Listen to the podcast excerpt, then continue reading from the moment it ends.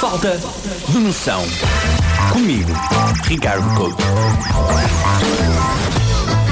O Falta de Noção de hoje engloba uma pequena aula de história. Portanto, eu vou aqui uh, fazer jus ao grande José Hermano Saraiva e vou dar-vos uma pequena aula de história.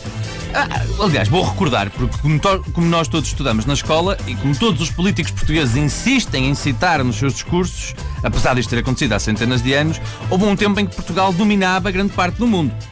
Estou a falar, claro, da época dos descobrimentos? Exatamente, descobrimentos.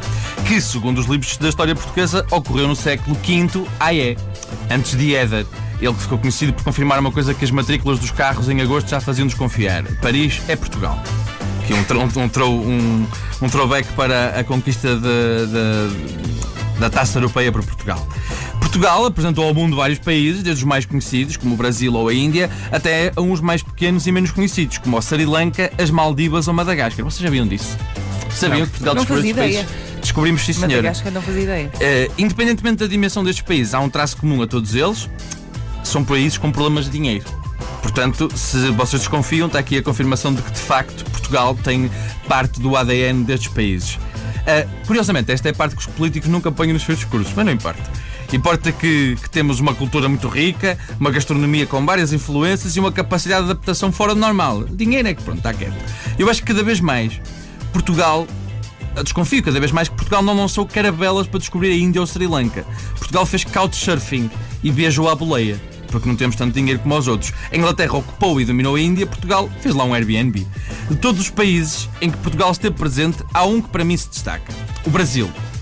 E é aqui que eu quero chegar no Falta de Noção de hoje. Porque Portugal, quando chegou ao Brasil, trouxe lá o quê? O café, o pau-brasil, que viria a dar o açúcar, e sobretudo o ouro. Portanto, café, açúcar, ouro. Ou seja, podemos atribuir ao Brasil o nascimento do hábito português de tomar um café e jogar numa raspadinha.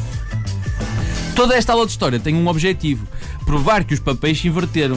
Estamos em 2019 e quem domina o mundo são os brasileiros. Atenção, não é economicamente, porque continuamos todos na, uh, em crise, porque há tradições que se devem manter. Os brasileiros dominam é o mundo da internet. Em média, todos os portugueses já receberam um pedido de amizade no Facebook de um brasileiro de Goiânia ou Rondônia que não conhecem de lado nenhum. Todos os dias aqui na rádio nós recebemos dezenas de mensagens de malta a pedir que a gente passe as novas músicas de Lucas e Mateus e Chitãozinho e Chororó, apesar de nós nunca termos passado sertanejo na vida. O YouTube o YouTube, é, a sério, é um antro, porque está carregado de versões funk e forró dos grandes êxitos mundiais. I'm me fucking Rosie Poppy Pills, man like a rockstar, Post Malone. A gente vive num tempo em que se tu fores ao YouTube e puseres a dar um vídeo sobre Beethoven, arriscas-te arriscas que o primeiro comentário seja esse cara era mudo. Porque na internet os brasileiros não se sabem rir. Ou é ou kkkkkk ou, e este descobri ontem, uau, uau, uau.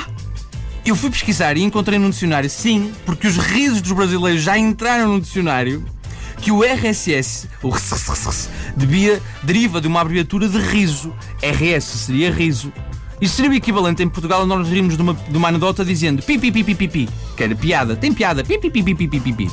KKKKKK é suposto imitar o riso. Mas eu pergunto-me quem é que se ri assim?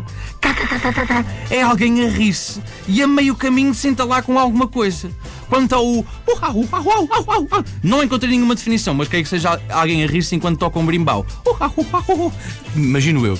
Os brasileiros são um povo com muita falta de noção, mas é a boa falta de noção. De dizer o que pensam, de não se levar a sério de brincar com qualquer coisa. Mas preparem-se. Porque se continuam a inundar, inundar, a internet com versões forró êxitos internacionais, Portugal vai ter de responder.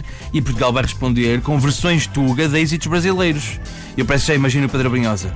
Um chope na balada, uma bunda no chão, um brasileiro na internet. Mas que falta de noção! Falta de noção. Comigo, Ricardo Couto.